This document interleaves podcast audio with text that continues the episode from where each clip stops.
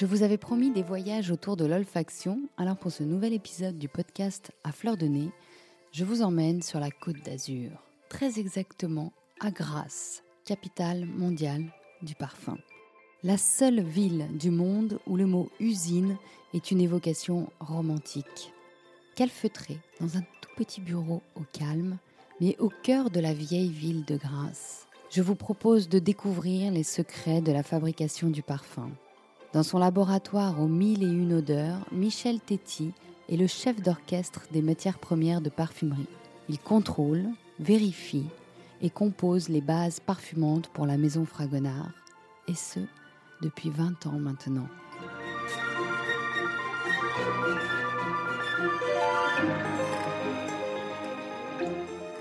Alors autour de quelques odeurs et souvenirs, Michel nous raconte son métier. Et malgré mon nez complètement enrhumé, vous allez l'entendre, j'arrive à tout sentir et tout comprendre. J'espère que ce sera le cas pour vous aussi. Bienvenue à Michel Téti pour le quatrième épisode de notre podcast À fleur de nez. Bonjour Charlotte. Bonjour Michel. Alors on va commencer par le début. Toi tu connais bien la pyramide olfactive, je pense. C'est quelque chose Oui, que, oui, tu, je connais, oui. que tu gères tous les jours. Alors on va commencer par les notes de tête. Qui dit note de tête dit euh, présentation en fait. C'est un peu comme une présentation. Est-ce que tu peux nous expliquer comment tu es arrivé chez Fragonard et quel est euh, ton métier aujourd'hui chez Fragonard? Alors, je suis arrivé euh, chez Fragonard tout jeune, j'avais 16 ans.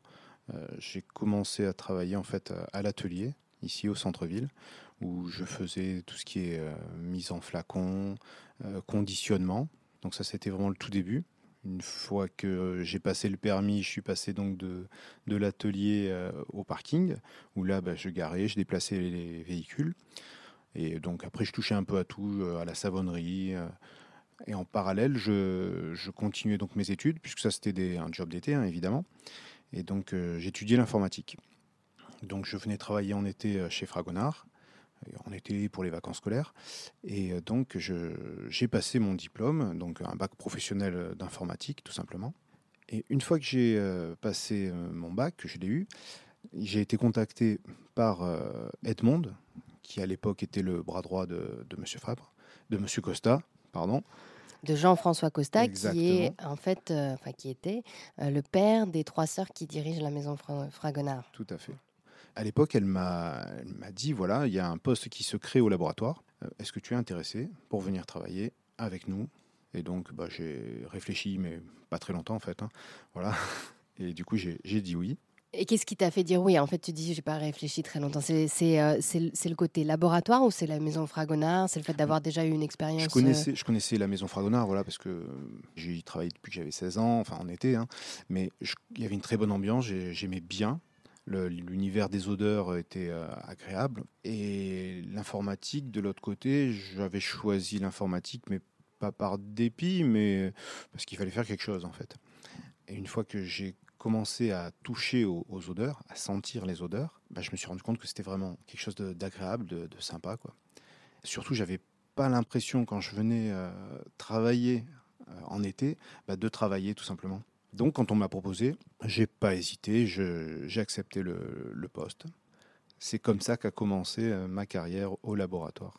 Et alors à cette époque-là, tu faisais quoi exactement au laboratoire? Alors au laboratoire, j'ai été formé par euh, un monsieur, euh, Bernard Fegnoglio, qui était lui-même préparateur depuis une quarantaine d'années en fait, hein, toujours chez Fragonard. Il m'a appris, il m'a enseigné les odeurs, les produits, la différence entre les produits, qu'ils soient de, sous forme de solide, de, de résine, de, euh, sous forme liquide bien sûr. Et aujourd'hui, tu diriges le laboratoire C'est ça, qui est situé dans l'usine euh, de la fabrique des fleurs à Grasse. tout à fait. Quel est votre quotidien dans ce laboratoire? C'est quoi ton quotidien? Alors, aujourd'hui, ce qu'on fait, c'est on, donc on réceptionne les, les matières premières, on va donc les contrôler, faire plusieurs euh, contrôles, le- l'indice de réfraction, la densité, l'odeur, bien entendu, l'aspect et la couleur. Et le contrôle, on va dire le plus important, ça va être ensuite la chromatographie. Qu'est-ce que c'est la chromatographie pour un néophyte, quelqu'un qui n'a jamais entendu parler de chromatographie? La chromatographie, c'est des appareils qui nous permettent en fait de jeter un œil dans le produit et de voir de quoi il est constitué en fait. Donc on a deux chromatographes, un spectre de masse qui lui va nous donner la qualité du produit, donc le, nom des molécules qui constituent le produit en question, et un détecteur à ionisation de flamme, un FID, qui lui va nous donner les quantités de chaque molécule. Une fois que tous les contrôles sont validés, on va pouvoir utiliser ces différents produits pour faire nos bases parfumantes. Voilà, donc une base parfumante, c'est une, une, recette de cuisine, on peut comparer ça à une recette de cuisine, donc avec différents ingrédients, différentes quantités, qu'on va devoir assembler pour obtenir l'odeur que le, le nez a inventée. Toi, tu viens juste après le nez, en fait. C'est ça. Le nez crée, il crée une formule, et, nous, et toi, tu l'exécutes. Exactement. Tu es le commis du, du chef.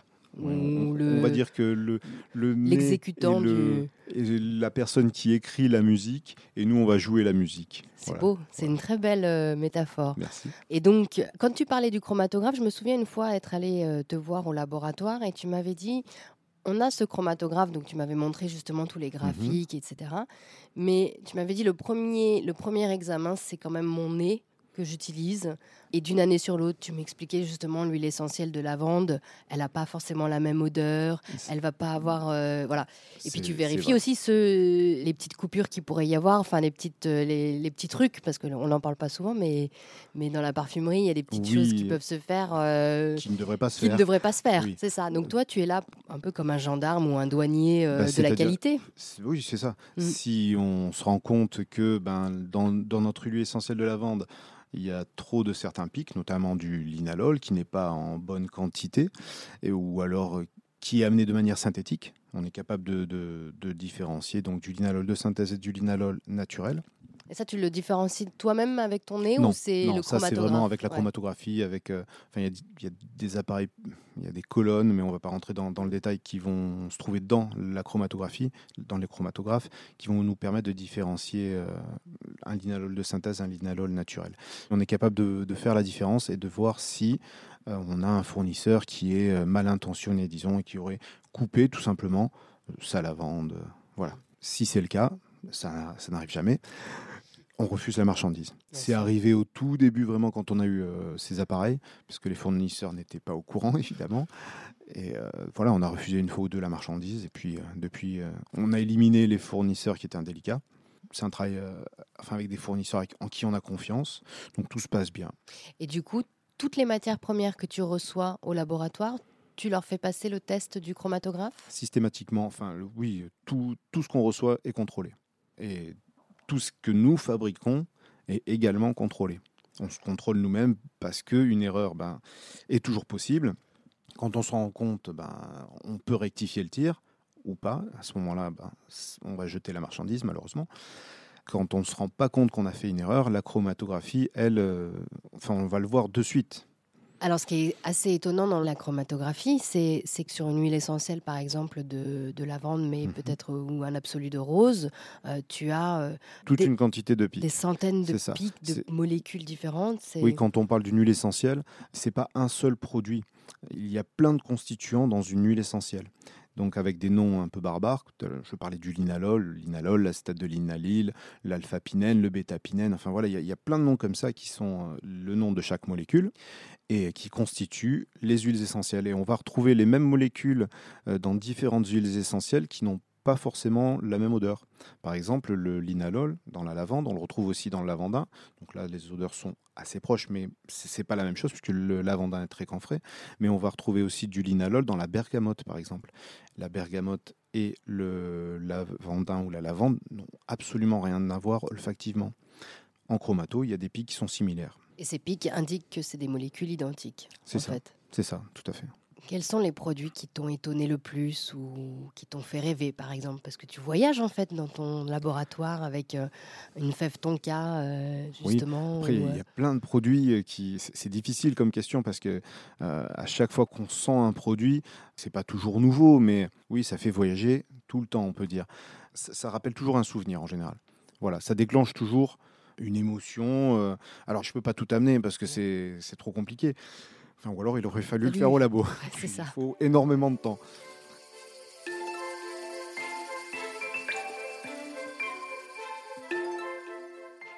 Mais là, par exemple, j'ai pris le clou de girofle. Alors, le clou de girofle, pour moi, Je vais te le faire Ouais, sentir. Je veux bien que tu me le fasses sentir. Alors, les auditeurs ne peuvent pas sentir, mais ils- ils vont le sentir avec ce que tu vas nous décrire. Pour les plus jeunes, je pense qu'ils ne pourront pas associer euh, l'image que je vais dire, mais les plus vieux, oui. Le clou de girofle, pour moi, évidemment, on l'utilise en cuisine, mais vrai. pour moi, quand je sens le clou de girofle, je sens quand j'étais enfant et que j'allais chez le dentiste. Et il y avait cette odeur de clou de girofle. Si je ne me trompe pas, il a des propriétés anesthésiantes et qu'il l'utilisait à l'époque pour anesthésier justement au moment où... euh, On allait t'arracher une dent ça. ou te soigner une nous, carie. nous charcuter. Voilà. Donc, du coup, c'est un souvenir qui est. Pas agréable du tout. pas des- pas agréable du tout, mais euh, bizarrement, quand je le sens aujourd'hui, c'est plus avec de, enfin, de la nostalgie, on va dire. C'est bizarre à dire, mais Mm. ça reste un souvenir agréable. C'est la complexité humaine, c'est ça qui est beau. Alors ensuite, j'ai, pareil, il a un nom barbare, l'aldéhyde benzoïque. Alors, c'est une molécule synthétique? Oui. Ah, ça sent bon. Ça sent l'amande. L'amande, tu sais, le- de la liqueur un peu. euh, le- comment ça C'est s'appelle cette- l'amaretto. L'amaretto, voilà, cette liqueur. euh, Bah, c'est- c'est- ça fait, enfin, il déclenche plusieurs euh, souvenirs, on va dire, parce que voilà, il fait l'amaretto effectivement. Donc ce- c'est une liqueur italienne, hein, Mhm. si je me trompe pas. tout à fait. Mais il fait aussi ce côté euh, amande donc et ce côté frangipane. Ma mère plus jeune faisait, enfin quand moi j'étais plus jeune, faisait des, des- des petits biscuits justement à l'amande. C'est marrant que tu aies choisi justement cette odeur d'a- d'amaretto, d'amande, parce que Michel Tetti, c'est un peu d'origine italienne, non? Oui, tout à fait. oui, bah oui, mes parents euh, sont italiens, enfin Ouais. naturalisés français, ils sont français. Mais oui, ils sont nés tous les deux en Italie et c'est vrai qu'on allait souvent en vacances en Calabre, d'où ils sont originaires, et on avait l'occasion à l'époque de, bah, de goûter euh, à cette liqueur aussi. Il n'y a pas que celle-là, il y a le limoncello aussi. Oui, c'est vrai. J'aurais pu, pu prendre le citron également, mais bon, le citron, c'est quelque chose que tout le monde connaît. C'est bon. C'est vrai. un peu plus c'est simple. vrai. J'en ai encore deux. Ouais. C'est pareil, c'est un produit de synthèse. Le 6 nonen 1 ol. Ah, bah, ça sent le, la pastèque. Ça sent la ou pastèque. Le melon. Le melon. Et alors, en fait, moi, ce produit, ça fait pas très longtemps qu'on l'utilise, 2, 3, 4 ans maximum. Et du coup, je ne le connaissais pas. Quand on l'a eu, je l'ai senti, il m'a tout de suite déclenché un, un souvenir d'il y a pas très longtemps, d'il y a 7, 8 ans en arrière, où j'étais parti à Venise avec ma femme et mes enfants. Donc, et euh, mes enfants voulaient des bonbons à la pastèque. En le sentant, c'est l'odeur de ces bonbons à la pastèque. Voilà, c'était. Et je me suis retrouvé à Venise euh, il y a une dizaine d'années en arrière. Pour moi, il sent vraiment plus que la pastèque ou le melon, ce bonbon à la pastèque, donc avec ce goût un petit peu euh, pas trop naturel, on va dire. Oui. Voilà. C'est pour Voilà. toi, ça évoque pas quelque chose de naturel. C'est ça, c'est vraiment plus. Alors, c'est pas désagréable, hein, Mhm. c'est pas, Oui, l'odeur est assez. mais euh, c'est pas ce que je m'attends à sentir quand je sens vraiment la, la pastèque ou le melon. Ça rappelle, voilà, mais c'est pas exactement. Pour moi, c'est vraiment le bonbon. Voilà. C'est vraiment le bonbon à la pastèque de C'est tes ça. enfants. C'est ça. Et comment tu différencierais justement de manière olfactive ce qu'on vient de sentir? Comment tu l'appelles cette molécule? Alors, c'est le 6, CIS. 6, nonen 1 ol. Donc, c'est la composition euh, Ouais, euh, chimique, euh, enfin, c'est la, la chimie organique. hein. D'accord. Donc, il faudrait vraiment rentrer Ouais. dans le détail. Là, c'est faire des schémas et tout, c'est On compliqué. va pas le faire aujourd'hui. Mais olfactivement, comment on fait la différence? Bah, Toi, non. En fait, comment tu définirais la différence entre ce que je viens de sentir, qui est cette molécule synthétique, et l'odeur de la pastèque quand tu la tranches? c'est difficile à décrire, mais si je prends le cas, par exemple, du citron, l'huile essentielle de citron qui va vraiment sentir le, le citron euh, comme quand on coupe un, un morceau de citron et un citron euh, reconstitué, une composition. Si on sent du- un citron composition tout seul, bah oui, ça sent bon, ça sent le citron. Quand on compare les deux, là, on fait tout de suite la différence. Il y a, comment dire, le, le vrai citron ou la vraie pastèque, euh, ça va exploser. C'est euh, pas la même chose, vraiment. Il y a une complexité, je trouve, souvent, Oui, quand on compare les odeurs synthétiques qui ont un côté très franc, très brut, en fait, par rapport à une odeur euh, naturelle. c'est plus rond. C'est- En fait, voilà, ouais. c'est plus rond, c'est plus plein. Je sais pas si c'est plus complexe. clair, mais- Mm, Il y a plus de finesse. c'est ça. Et alors, ta Alors quatrième le odeur, dernier, c'est l'oxyde de rose. Alors l'oxyde de rose, ça va être contenu euh, dans, dans le géranium, pas en grande quantité parce que c'est jamais une grosse quantité dans, dans ces produits. Lui, tout seul, il n'est pas forcément agréable pour tout le monde. C'est un peu particulier. Moi, c'est une odeur que, que j'aime vraiment parce que c'est pareil, quand je sens ce produit, je repars en enfance, j'avais 6-7 ans et euh, j'allais jouer chez mon vo- voisin de palier. Donc dans sa chambre, il y avait des jouets, c'était magnifique. Et sa mère portait un parfum. Dans ce parfum, enfin, je, je sentais l'oxyde de rose. Alors, à l'époque, je m'en rendais pas compte, Bien sûr. mais Tu l'as compris en, en le sentant, en arrivant au laboratoire, et euh, tout de suite, ce souvenir est revenu à, à moi, alors que on s'est pas vu depuis, euh, depuis qu'on est tout petit. Donc, Mm. Alors, qu'est-ce que c'est l'oxyde de rose? C'est une molécule qui est contenue donc dans le géranium. On va le trouver aussi dans la rose, mais en quantité vraiment très très très faible. Comment tu nous la décrirais, cette odeur? C'est assez euh, particulier. C'est très particulier. C'est pas évident à décrire comme ça. Je peux dire que c'est pas vert, par exemple. C'est pas une odeur. euh, euh, c'est pas boisé non plus. Pour moi, ça fait comme une odeur un peu de, de frais, quelque chose de propre. Il y a un côté un peu en caustique, non? Ou c'est moi? J'ai du mal à, à- à la décrire parce que j'ai toujours ce souvenir qui vient, qui bloque un peu tout le reste. Ah oui, c'est un souvenir qui est trop présent Ouais. pour euh, te permettre d'avoir un, un jugement. Et, et euh, puis même, enfin, moi je trouve que c'est bon. En réalité, je sais que c'est pas une odeur spécialement agréable Mm. parce que c'est assez, c'est assez fort, c'est, euh, c'est assez entêtant. Il y a plein d'odeurs comme ça où, euh, avec le temps aussi, donc celle-là je l'aimais tout de suite, mais on utilise un produit par exemple qui est le corps cassis, qui sent vraiment, enfin pas bon. Avec le temps, au, tout début je l'aimais pas du tout. Avec le temps, je, me suis habitué à cette odeur et maintenant j'arrive à écarter le côté désagréable et à, avoir que le côté vraiment agréable. Le côté cassis, en fait. C'est pas évident, hein, c'est euh, avec les années, mais Ouais, et puis surtout, tu as appris à le, à le dompter, en fait, puisque tu l'utilises dans tes formules. Donc, euh, tu l'associes, toutes ces odeurs que tu manipules tous les jours, dans les parfums que tu, tu crées, enfin, que, que le nez te demande nez de créer, crée, mais, oui. mais que du coup, après, tu repères euh, dans le produit final, dans la composition finale? Alors, les repérer dans la composition finale, pas systématiquement. Ça, ça, C'est compliqué. Ça, c'est ouais. très compliqué. Mais euh, c'est vrai que certains produits vont marquer. Et euh, oui, je vais être capable de dire ah, dans celui-là, par exemple, il y a tel produit, tel ingrédient. Par exemple, le, salicylate de benzyle, qu'on utilisait jusqu'à présent, euh, qui donne ce côté un peu monoï, un peu plage. Si je croise euh, une dame dans un magasin qui porte un produit qui contient du salicylate de benzyle, je, je vais dire ah oui, là il y a du salicylate de benzyle et euh, tout de suite c'est ce côté plage qui va qui va revenir. En fait, en, en ayant le côté plage, je sais tout de suite ça déclenche le salicylate de benzyle. Donc certains produits, oui, vont, euh, je vais être capable de dire il y en a, mais après je suis pas capable de dire euh, il y a tant de celui-là, tant de celui-là. Ça c'est Bien sûr. c'est pas possible. Enfin Mm. pas pour moi du moins. Mais c'est euh, intéressant de voir que certaines molécules ont plus de présence, peut-être plus de caractère que d'autres. Après, c'est au niveau des notes de tête, de cœur et de fond également, où on va sentir, par exemple, si euh, dans un, un parfum, il y, a- il y a beaucoup de citron, bah, tout de suite, on, on va sentir le limonène. Ça, effectivement, on va être capable de... enfin, De toi, tu de- vas être. Oui, oui, Mm. voilà. Non, mais de dire, ah bah oui, là, il y a, il y a de- il y a un espéridé, c'est plus euh, du citron, de l'orange, de la bergamote. Voilà, ça, euh, j'arrive à le définir.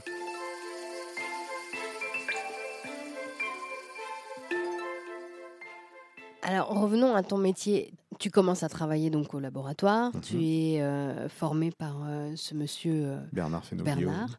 Depuis combien de temps du coup tu travailles au laboratoire chez Fragonard Alors, je suis rentré au laboratoire en janvier 99, si je me trompe pas. C'est oui, c'est ça. Donc plus de 20 ans. Oui. Est-ce que tu vois une évolution dans euh, ton métier, Ah, Dans mon métier, Ouais. oui, dans, dans les enfin, odeurs justement, le- entre les, les parfums que tu as pu euh, si on- composer euh, Juste au niveau de mon métier, en fait, quand j'ai commencé, on, on travaillait par exemple pour faire chauffer les produits, donc vraiment au niveau matériel, on va dire. On chauffait les produits avec un, un petit réchaud à gaz, en fait. Aujourd'hui, évidemment, il y a eu un, un progrès énorme. On est passé sur des plaques chauffantes. Donc rien, rien que de là, ça a été vraiment quelque chose de, enfin énorme, on va dire. Le, le matériel qu'on utilise aujourd'hui, à l'époque, c'était, on faisait tout à la main. Aujourd'hui, on a des, des chariots euh, qui nous aident euh, dans le travail de tous les jours. C'est beaucoup moins physique que ce que ça pouvait être à, à l'époque.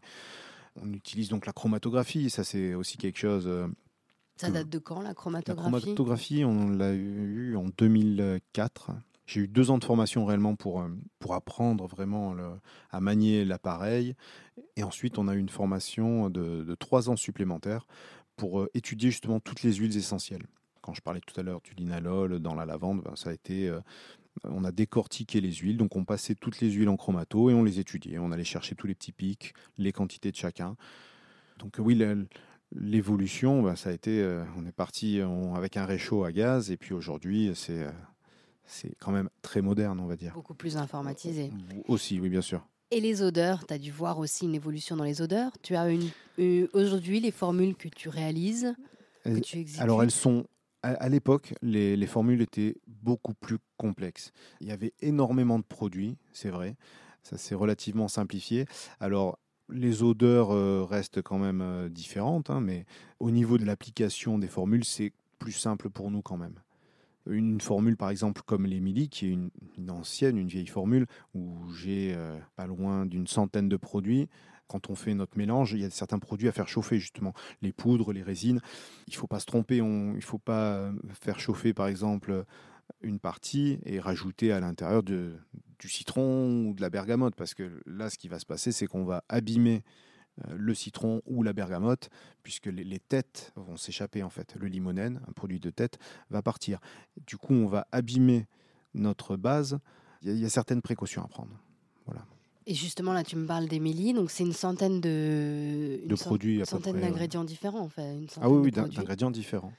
Et sur une, euh, une, création plus récente, tu tournes autour de combien d'ingrédients? Ah, Une trentaine de produits, entre 30 50, 60, voilà, c'est à peu près le, grand maximum 60. On est plus dans entre 30 et ouais, 50, c'est dans ces eaux-là. Il me semble aussi qu'autrefois, on utilise beaucoup dans les ingrédients des, ce qu'ils appelaient les bases. Tu sais, donc c'était déjà des mélanges, c'est ça? des, C'est ça, ou des sous-compos en fait. D'accord.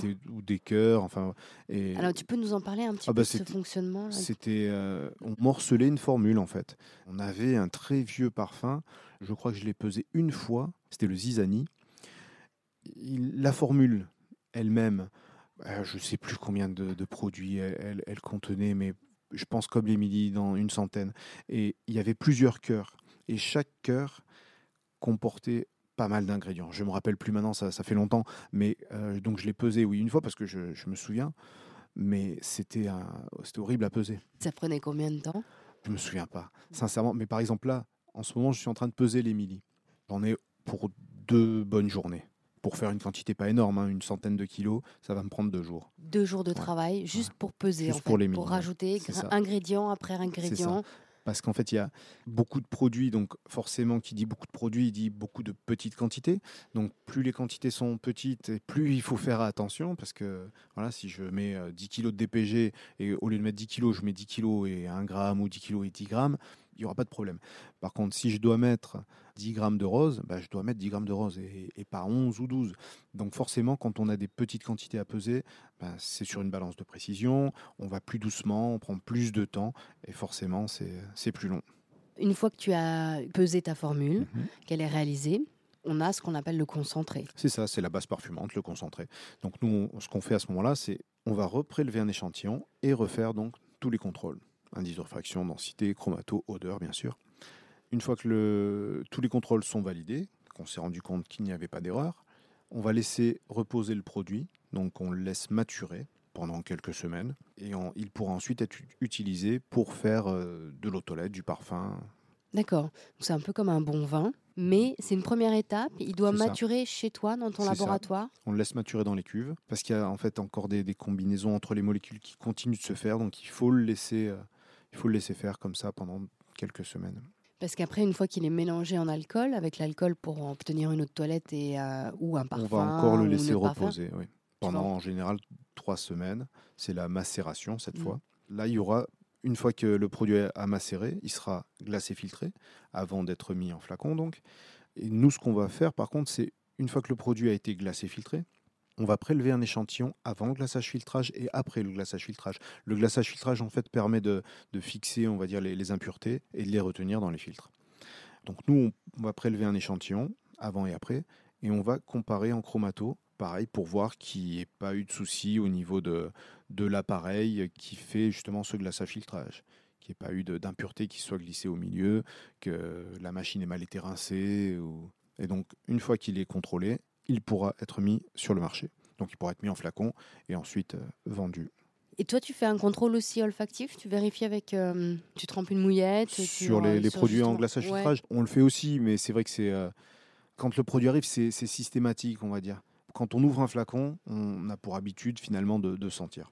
D'accord. Voilà. Donc, si vraiment il y a quelque chose de, de, de grave, on, on va le voir tout de Tu suite. vas le et puis, sentir oui, tout de suite, ouais. Si j'attends du concerto et que je reçois de l'Émilie, bon ben non, c'est pas ça.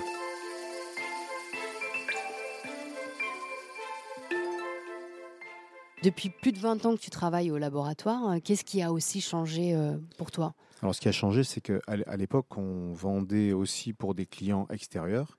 On faisait par exemple le Bluegrass d'Elisabeth Arden, qui est un parfum qui, euh, qui s'est éteint finalement avec les, les clients qui portaient ce produit. Qui, euh, Oui, la mode est passée. Voilà, la mode est le- passée Qu'est-ce que ça sentait, le bluegrass? Je je me souviens pas. Je me souviens pas. Tu fais Je- trop de parfums. Je- certains produits, certains parfums marquent. Et d'autres Celui-là, Ah oui, pas c'est du marrant. tout. ouais. Ouais, il m'a pas marqué. Je l'ai pesé pourtant, mais euh, je, je me rappelle d'une chose. Voilà, c'est qu'on mettait un colorant brun dedans. Ça, je me rappelle très bien.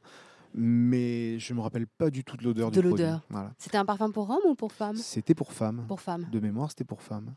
Et donc oui, on, on a arrêté de, le, de leur vendre puisqu'ils ils ont arrêté tout simplement de, De le commercialiser. voilà, tout à Mm. fait. Et on a cessé par la suite de, de produire pour d'autres. Et c'était différent pour euh, de justement de peser pour euh, non c'est pareil pour Ah, c'est la même chose. Pour moi, c'est pareil, oui. oui. Pour nous, pour euh, un autre à l'époque, non. C'est faut la même rigueur, euh, que le produit soit de bonne qualité, que les clients soient contents. euh, et voilà. qu'olfactivement ils correspondent à ce, à- à ce que le à nez voulait au Tout à départ. fait, oui, oui. si ça correspond pas, non, ça va pas. C'est qu'il y a eu un problème dans la- dans l'exécution de la Oui, recette. alors, alors, ce qui a changé aussi à l'époque, c'est qu'à l'époque, on n'avait donc pas la chromato. Et euh, mon ancien collègue, par exemple, s'il me manquait un produit, me disait bah, c'est pas grave, tu as plus d'antranilate de méthyle, tu as le méthylantranilate de méthyle, il est pas, pas très loin au niveau d'odeur, tu en mets un petit peu moins et ça va passer. Et ça passait. Aujourd'hui, euh, c'est ça, c'est plus possible. Si on n'a pas le bon produit, ça peut pas passer. Ça demande plus de rigueur en fait. C'est ça. Alors, on avait de la rigueur aussi à l'époque, mais. euh, Avec un- une, petite marge. une petite marge de manœuvre. Voilà. Là, non, c'est pas possible. Et de toute, voilà, avec la chromato, euh, on, on le verra tout de suite. Donc, ça ne peut pas passer. Si nous on le voit, le client va le voir aussi et il refusera la marchandise. Donc, euh, Alors justement, en, en- en note de fond, tu me parlais de, de parfums qui te marquent et d'autres qui t'ont pas marqué. Quels sont les parfums que tu as pu peser et qui t'ont marqué justement? Alors qui m'ont marqué? Rêve de grâce, par exemple, mais c'est un vieux, euh, un vieux au tout début où j'ai commencé à bosser au labo, qui sentait pour moi le chewing gum, genre Malabar, et euh, que j'aimais pas du tout. Voilà, c'était. euh, Donc c'était pesant de peser. ah oui, de, le- de le peser, c'était pas agréable. C'était Voilà. pas agréable. C'était pas agréable. Après, euh, il y a heureusement beaucoup de parfums qui, eux, sont agréables, qui m'ont plu. À l'époque, c'est pareil, on avait le Mélodie, on avait Ariel, le Lune de Miel, l'ancien. hein, Mhm. Entre celui qu'on faisait à l'époque et celui d'aujourd'hui, euh, on, a le même- on a gardé le nom, mais l'odeur est totalement différente.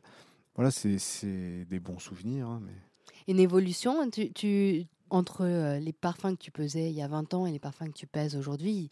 On a parlé du nombre d'ingrédients, mais euh, olfactivement parlant aussi, Aujourd'hui, on, on est plus sur des notes, des notes pardon, sucrées. des notes gourmandes. Ouais. euh, Ouais, c'est plus euh, dans l'air du temps. hein, Aujourd'hui, voilà, c'est euh, sucré, gourmand, fruité, fruits rouges dans, dans ces notes-là. Alors qu'à l'époque, on était peut-être plus sur des parfums plus forts. Euh, on avait donc le, le Miranda très vanillé, le rêve de grâce. Le...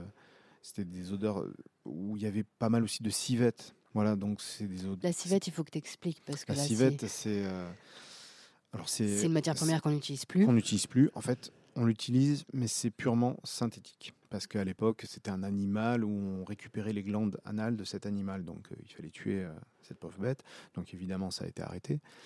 Mais donc, euh, voilà, je laisse euh, imaginer l'odeur que ça pouvait avoir. Mais donc, ça, ça C'est une donne odeur qui est. matière fécale. Voilà, D'accord. Donc c'est une Donc, odeur très très forte. C'est très fort, c'est pas agréable du Et on tout. peut pas sentir. imaginer qu'on puisse utiliser une Mais matière. en fait, en euh, en mettant des quantités assez faibles, j'allais dire ça rehausse le goût. ça rehausse pas le goût, mais voilà, ça relève euh, l'odeur, ça donne un côté, bah, justement un côté un peu animal. Ça donne des produits beaucoup plus, euh, beaucoup plus forts, un peu lourds, capiteux.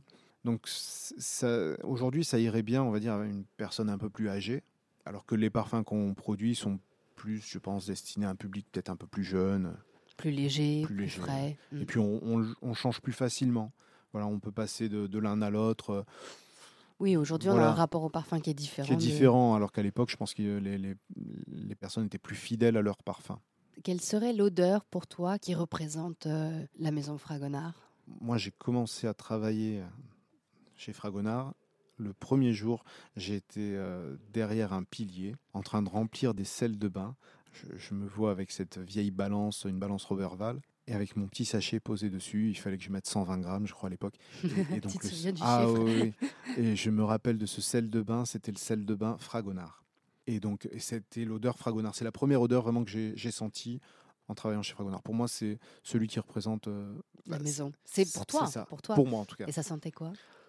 Ah, le Fragonard, mais on le fait encore aujourd'hui. Ah, c'est le parfum c'est Fragonard. le parfum Fragonard, c'est c'est le même. ouais. Bon, qui a un peu évolué parce que euh, au niveau de la réglementation, il y a eu quelques changements, mais l'odeur reste quand même euh, la même. Pour moi, je l'aime et je l'aime pas.